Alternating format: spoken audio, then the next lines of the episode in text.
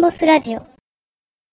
はい、始まりました。エンボスラジオ。今日は第119回です。よろしくお願いします。お願いします。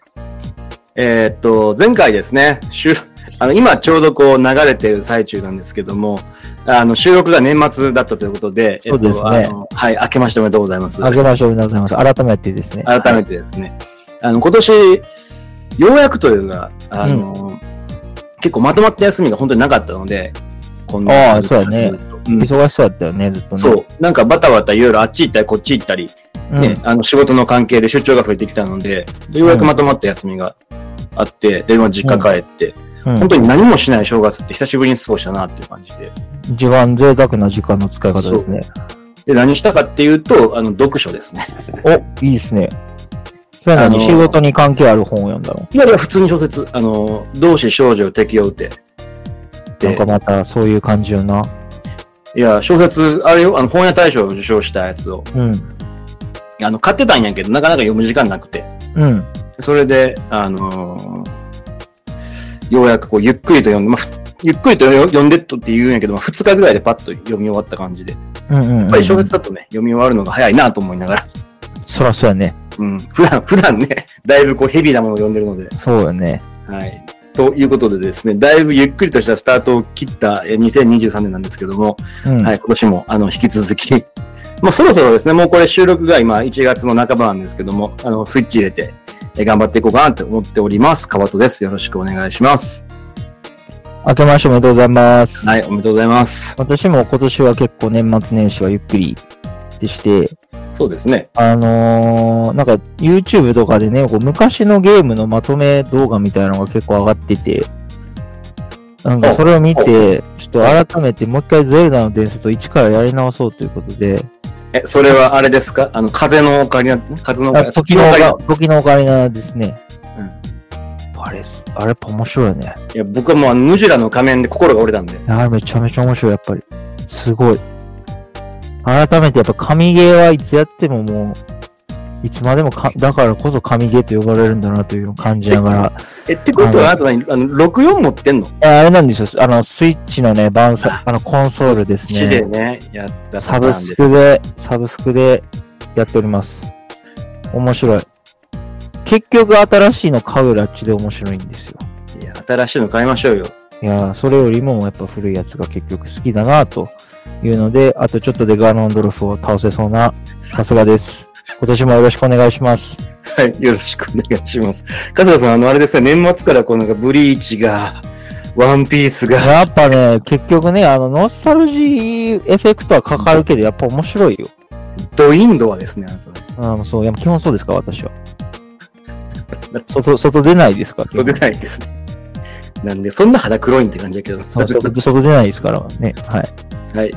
はい、ありがとうございます。はい、ということで、えっと、2023年も、まあ、あの、もうね、スタートはしてるんですけれども、あの、引き続きいろんなゲスト読んでやっていこうと思います。で、あのーまあ、ちょっとさ、最初に少しだけ話していくと、このラジオ、まあ、始まって、始まってって言うと結構長くなっちゃったんですけど、23回目から今のスタイルになって、えーまあ、間もなく100回というところに来てて、そうなんですよ。すごいですね。23回スタートで数えても、もうすぐ100回、123に近づくので、うんはい、もうすぐ100回ということですね。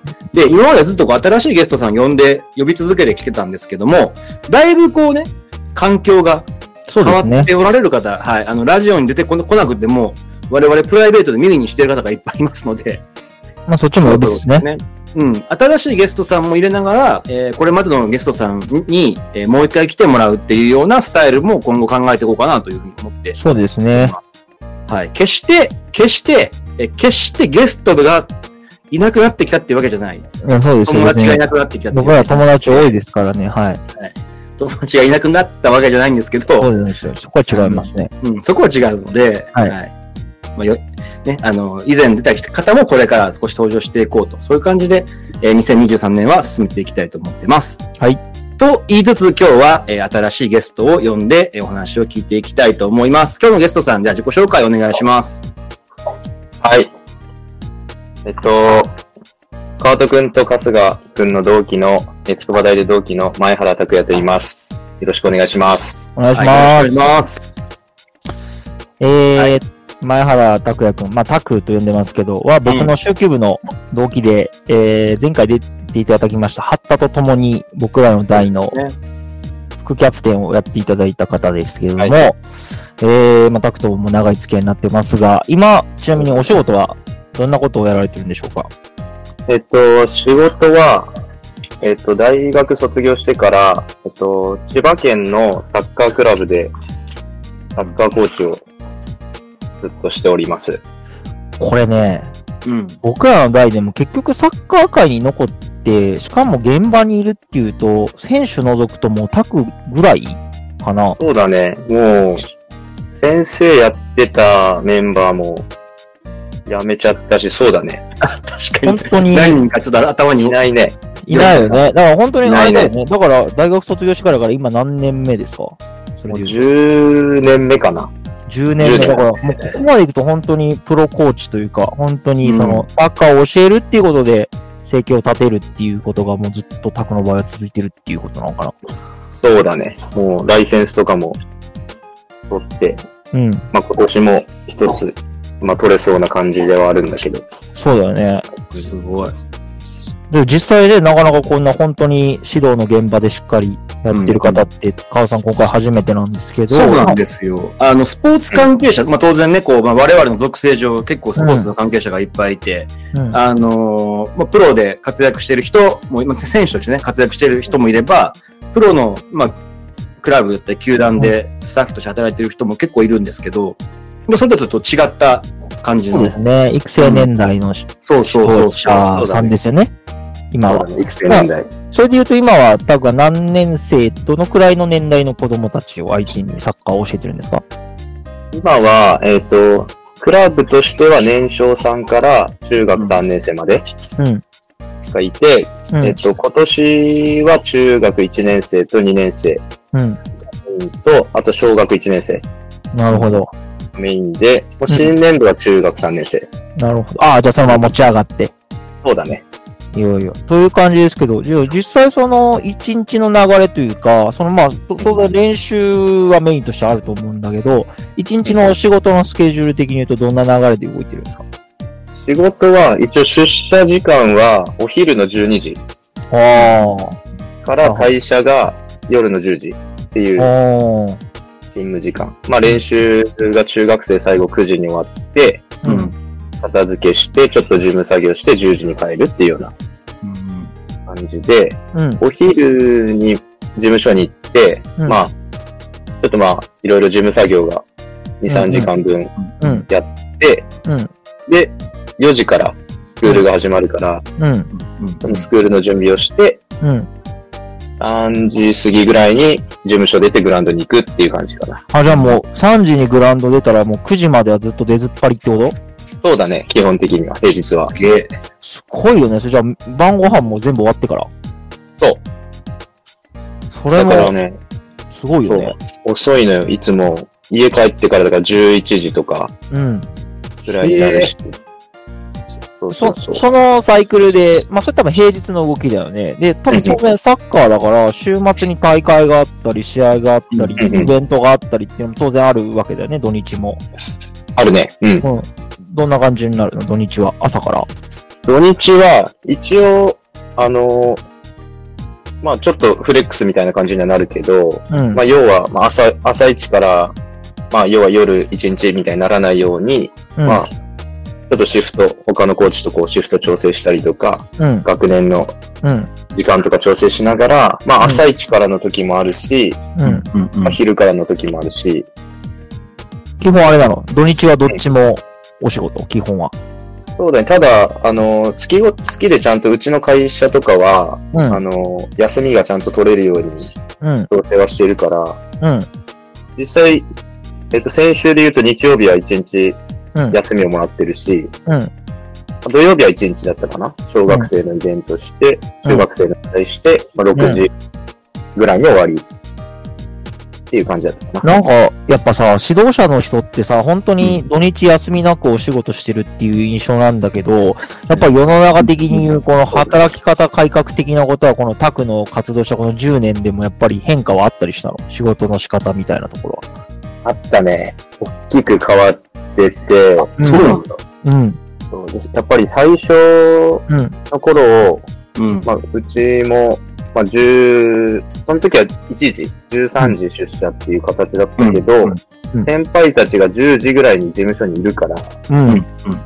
うん。ちょっとそれより早く行かないといけないのかなって、あの、体育会の。うんまあまあそうだねまあまあまあまあ、よくあるやつね。よく職場は体育会やもんね、バリバリの。そう。うんだからちょっと早めに行かないといけないかなっていうんで、9時半ぐらいに行って、うん。とか、でも、夜も結局先輩たち残ってるから、ちょっと帰先帰ったらちょっとあれかなとか、うんうんうん。うわそういうのもあって、ちょっと引きまたぐとか、うん。うん。まあ、実際あったりはしたけど、うん。まあその辺も、要はちゃんと仕事の時間、自分の価値も、やっぱりこうずっとやればやるだけ自分の価値も減っちゃうよみたいな、うん。うん。時間内にちゃんと仕事を終わらせることが大事だよっていううん。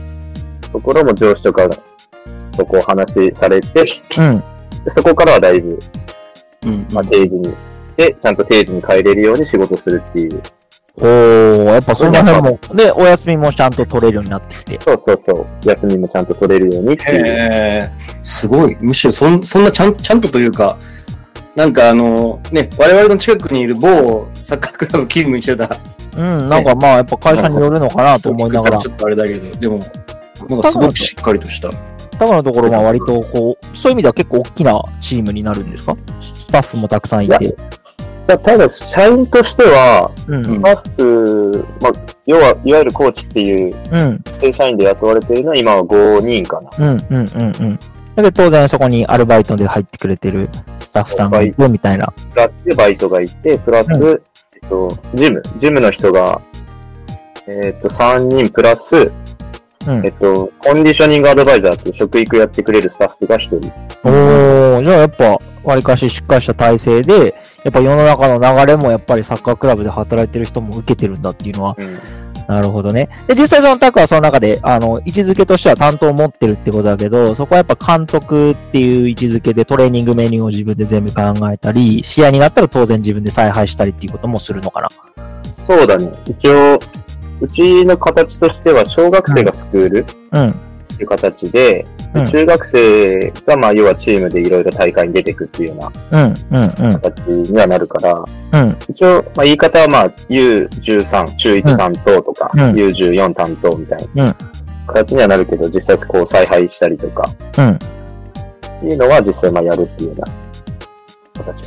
やっぱりさ、そういうさ、采配とか指導ってさ、やっぱ水も出しさ、まあ、当然大学までずっとやってきた、プレイヤーとしてね、まあ、後で聞くけど、しっかりやってきたところから、10年指導をやるってなると、うんサッカーっていうものの見方がやっぱり変わってくるものなの、その中で。ああ、ある面では変わったかもしれない。やっぱりこう、やる側から、うん。こう、言ったらこう、サポートする側に変わるっていうようなとうんうんうんうん。ころで、うん。選手だとこう、まず大きく変わったのはこう、試合前のこう、うん。準備とかが、うん。選手の時よりやっぱりこう、準備するものがものすごく多いから、うんうんうんうん。例えばグラウンド調整したり、審判調整したり、うん。じゃあどういうふうにこう、その日のゲームプランをうん。するかとか、どの子を出してあげたらいいかとか、うん。これまでの練習うんとかをどうやっていくかとか、どういう声かけするかとか、すごい準備することがうん。多くて、うん。そういう意味ではちょっと見方とか関わり方がすごいサッカーに対して変わったかなっていう印象はすごくある。ある意味さ、自分がプレイしたのとほぼ同じくらいの期間を指導者になってるって意外といないと思うんだよね。だからどうなのかなと思って。そうだね、やっぱり、こうしかも、サッカー自体も、まあ、どのスポーツでも多分そうだと思うんだけど、うん。こう、ルールが変わってきたりとか、うんうんうんうん。うん。やっぱこう、子供たちが置かれているこの環境、要は、今だと SNS がすごい発達して、こういろんな選手のがすぐ見れたりとか、うん。海外サッカー見れたりとか、うん。そういう環境がこう変わってくる中で、こう、どういうふうにうん。関わったらいいかなとかもうん。変わってきてるから、うん。大きく、まあ、この10年の中でもすごい変わったかなっていうのは。うん。うん。だよね。これはさ、たくさん、例えばその10年の中で自分のさ、辞めた直後ってさ、まあ当然20代前半だから体も動くわけやんか、一緒にプレイしたら。うんそうだまあ、。今ももちろん動くと思うんだけど、そういう意味でその自分の体のコンディション的なところも含めて、指導のスタイルっていうのはやっぱ変わっていったの、その10年間の中で。あ、体体がやっぱりさ、最初辞めてすぐだから当然めちゃめちゃ動くわけやんか。うんうん。それがだんだんさ、まあ選手やら、まあグラウンドには出てるとはいえ、うん。強度の高いトレーニングはしなくなると、やっぱ体も当然動かなくなってくると思うんだけど、実際その中で指導のスタイルが変わっていったりとかっていうのはあるの？そのあ、そこはね、うん。俺が意外と変わらないくて。ああ、そうなんだ。で、まあ一つは、あの、んまあ先輩のコーチとかに言われ、もう言われてた部分が、うん。プレイで見せられるうちは、うん。プレイした方がいいよっていううんアドバイスを受けたりとか、っうん。ていうのもあったから、うん。まあできるだけ自分がもう一緒にこう入って伝えられることも伝えようって思。ってたのも、この10年変わってはなくて、うん。あと、で、コンディション的にも、うん。あの、現役の時から痩せて、うん。あ、そうなんだ。僕痩せて、6キロか7キロぐらい落ちてて、うん。で痩せちゃって、こう、ちょっと筋力的に苦しい部分はあるけど、うん。実際こうフィジカルでこう戦ってた選手ではなかったから、もともとうん選手として。うん。そういう意味では、まあ、今もそれとな、それなりに変わらずうん。やれるかなっていうところと、うん。あと、一学年がうん。最初のうち、あの、中1が39人とか、うん。うん。多いね。多いな、これは。うん。多いね。ってなると今度逆にうん。うん。1年目とか自分が入っちゃうと見れないっていうああ、なるほどね。のがあって、うん。逆にあんまりこう入らずに、うん。逆にサポートコーチでこう、他の学年のアシスタント入るときにうん。うん。一緒に入って動くとか、うん。の方がなんかこう多かったかなっていう。じゃあ、未だ全然トレーニングは、じゃあある意味、がっつり一緒に、それこそ最後のゲームとか練習の中でも一緒に入ってプレイしてるんだ。そうだね、入るときはもう入って伝えた方がいいなっていうトレーニングとか、ううん。うん。うん。この子一緒に入った方がいいなって時にはその子と同じチーム入ってやるとか、うん。っていうのはもう今もやったりとかはしてるかな。そのさ、タクの中でさ、ここは入って見せた方がいいなって思うときってさ、ちょっと難しいかもしれないけどさ、どういう場面の時にそういう風に感じるの？ああ、えっと、子供のタイプによるんだけど、うんこう、えっとね、こう、例えば何か、うん。あの一つサッカーコーチになった時にすごい思ったのが、こう、うん。自分の感覚を伝えても伝わらない。うん。うん。うん。やっぱりこう、整理して、うん。なんでうまくいくかっていうのを言語化できないと、うん。うん。なかなか伝わらないことが多いなっていうのがまず前提であって、うん。言語化して伝えた時に、うん。こう、感覚系の子とかは、うん。聞いた時に、あ、こんな感じでしょってこう分かってやれる子はいるんだけど。タイプによっては、うん。一回言われただけとか、うん。うん一週間やっただけだとなかなかこう入ってこなくて、うん。うん。子がいて、うん。そあるよね。の子たちに関しては、ちょっとこう一緒に入る中で、実際じゃあ一緒に体を動かしてうん。ややらせてみた方が、なんとなくこんな感じかなってわかる子が、うん。まあ、なるほどね。その、うまい下手とはまたそこ多分違うところなのかな、あそういうのは。こう、もうタイプがちょっとあって、うん。そこはこう見ながら、うなんでお前できないんだじゃなくて、うん。あこの子そういうタイプかなっていうのでこう見ながら、うん。あえてそういうチーム分けしたりとか、ああ、うんなるほどね。見やすいしこっちも。うんうんうんうん。この子らは、まあ感覚的にこんな感じって言っとけばできるし、うん。うんっていうようなこう分け方したりとかしてうん。入るかなっていう感じかな。なるほどね。今の話を聞きながら、川さんが非常に共感をされたんですけど、同じ指導現場に、まあ今もたた、種目は違いますけど、立たれる川さんとしては今の聞いてて、やっぱそうなの。いや、そうだよね。だあの、本当何感覚の言語化って本当に難しくって、で難しくてし、うん。こう、受け取り手の、受け取り手の感覚に合う合わないもあるし、あとは、言い方悪いけど、受け取り手が、その言語化された言葉を理解する能力にもちょっと。影響されてて、うん。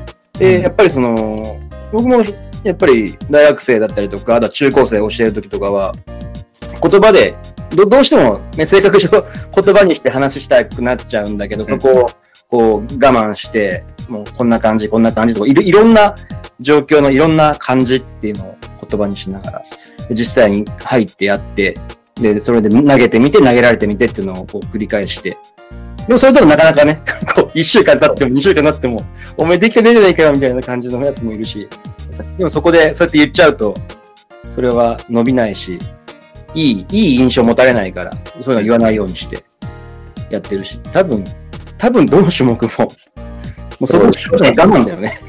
そうですね。本当でも、そういう子って結構、うん。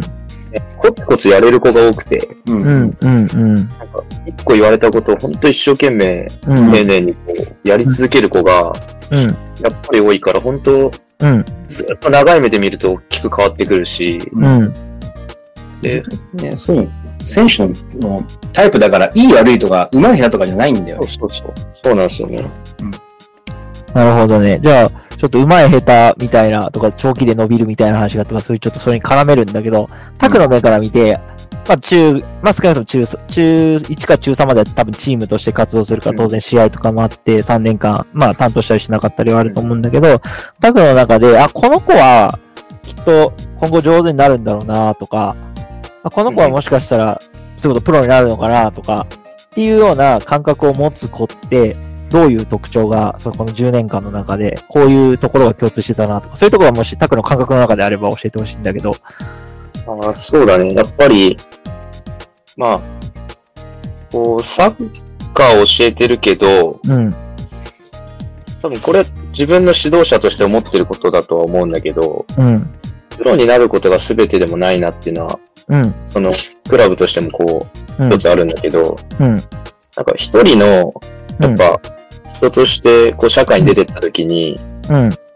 こう、あんまりこう、うん。これとは言えないんだけど、うん。要は、応援してもらえるような、うん。とか、周りに人がこう集まるような人間、まあ、プロでも絶対そうだと思うんだけど、うん。やっぱ人が集まらないとプロはやれないから、うん。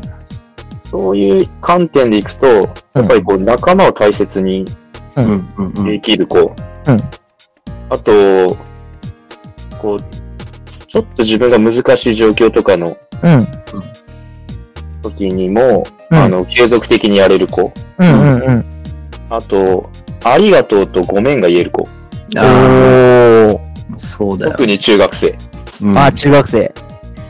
すいませんとか、うんありがとうございますとか、友達に、そういうのをコーチに言えても友達に言えなかったりとか、そうそうそう、そうすっごいわかる。うん。うん。それを言える子っていうのは、うん。やっぱり、結果プロにはなるかなとか、うん結果上の世界に行った時に、うん上の学年とか年上がった時にこう、うん。何かしら成果を上げられるようなうん。子なのかなっていうのはこう、今、接してて思うかな。なるほどね。こゃう、結構さ、サッカーの、タクの場合はもうプロの指導者だからさ、当然サッカーのスキルっていうのは、あのーうん。高めなきゃいけないし、ある意味その部活じゃなくてそっちに来てる子たちだから、親御さんの期待としてもさ、やっぱこう、サッカーで、まあ、プロになるってことをどこまで目標に置いてるかわかんないけど、まあサッカーでそれなりにこう頑張らせたいっていう親御さんに、ちゃんとしたサッカーのし、サッカーの技術的なこと、戦術的なことを教えるっていうのは大前提なんだけど、やっぱ中学生っていうのを扱うにあたって、その人間をどう育てるかとか、人今の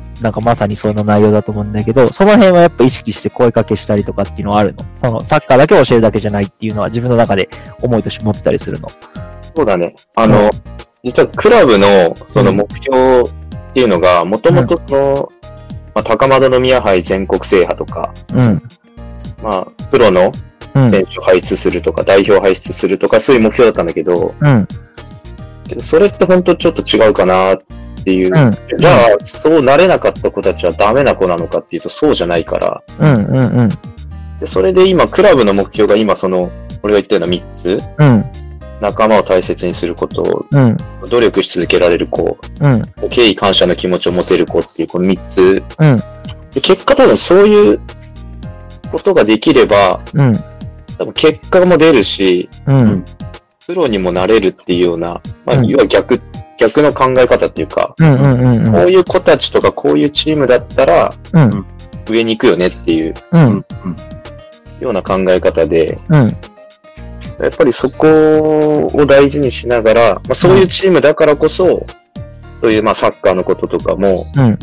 技術的にも身につくし、うん。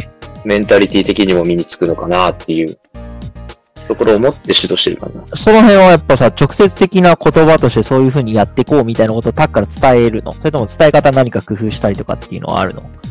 えっと、システム的にも、その保護者にも、こういうふうを大事に指導しますっていうのを一番最初に伝えてて、うん。で子供にも、それは毎年、あの、年が変わるときにうん。覚えてるっていう話で、うん。まあ大体みんな覚えてるうんけど、うん話をしたり、うんあと普段の、あの、試合とかトレーニングの中でも、うん。まあシンプルに、まあゴミあったら拾うとか、自分もするし、うん。子供も、で普段ここのグラウンド借りてるうん。時に、うんじゃあ、どういう気持ちでこのグラウンド整備するのか、一番グラウンド整備やった選手はやっぱ上手くなるんじゃないかなとか、うん。感謝の気持ち伝えられるよねとか、うん。仲間に対する声かけとかも、うん。これが文句なのか、要求なのか、うん。要求ならいいけど、ただ自分の感情で言った言葉はうん。人を傷つけてプラスにはならないからっていうようなことをこう普段のトレーニングから言ってはいるかな。なるほどね。まあ、なかなかこの中学生っていう多感な時期にさ、それだけストレートに伝えると、反応はきっといろいろなんだろうねっていう気はしながら聞いてたいや、でも大事だよ、それ、本当に。やっぱ響く子響かない子はいるんだろうなというのは想像するんだけど。そうだね。でもすごいね、うちの子たちすごい素直に一生懸命やってくれる子たちが多いから、うん。そういう意味ではもう、あの、まあ、そのタイミングは選ぶけどね、試合終わってすぐ、ちょっと興奮してる時に言わない方がいいな、この子はっていう子もいるし、うん。あえて後で読んで、うん。うん。あの時多分、コーチから見てたらこうだったんだけど、みたいな、後からこう喋ったりとか。うん、で、そういうタイミングを選びながらだけどうん、まあ普段からこう伝えてはいるかなっていうような感じ。うーん。なるほど。そうっすか。いや、なんか、本当にプロの指導者さんにもちろん指導者、指導の道に行くのは当然したけど、やっぱ10年やると変わってるのかなと思ったら俺は案外変わってないなっていうのが印象だけど、学生の時から。学生の時からね、まあ、あの、大事なことは大事なことだしな、みたいな感じはうんすごいしたけどね。うん。そうだね。うん。育成年代だからね、ちょっとやっぱ、うん。うん。勝つだけじゃないっていうか。そうだね。うん。いや、でもすごくこう、ね、ここまで聞いてて、やっぱりこう、初めて、こう、このラジオで、あの、指導者、あうんプロ、プロと、プロの指導者というか、指導者として、コーチとして生活してる人読んで話聞いたけども、やっぱり、あれだよね、こう、あの、ここまで語ってくれた人たちと、ちょっとまだこう、なんか雰囲気も違って、すごく面白い発見があったというか、うん。特に最後のことなんて僕本当にすごい共感するし、うん、同じ指導者としてね。めちゃめちゃ共感するありがたいですね。うん。はい。というところでですね、あの、まあ、今やってることっていうので、えー、その、まあ、クラブでのこう指導のことこととか、の話を聞かせてもらいました。うんで、えっと、次なんですけど、まあ、この後、またいつもですね、こう3本撮りの2本目ということで、うんその、まあ、大学時代、えー、まあ、つくばにいて、えー、まあ、小級部で活動してたわけですけれども、その、いつのタイミングでつくばを目指したのかと。そのなんでつくば来たんっていうところの話を、えー、次回は掘り下げて聞いていきたいと思います。はい。はい。よろしくお願いします。ということで、えー、119回目の、えー119回目のエンボスラジオはこの辺りでお別れしたいと思います。えー聞いてる方、あの、ぜひ高評価と、えーチャンネル登録と、あとできれば布教活動もしていただけると大変嬉しいです。ということで、お別れにしたいと思います。どうもありがとうございました。ありがとうございました。ありがとうございました。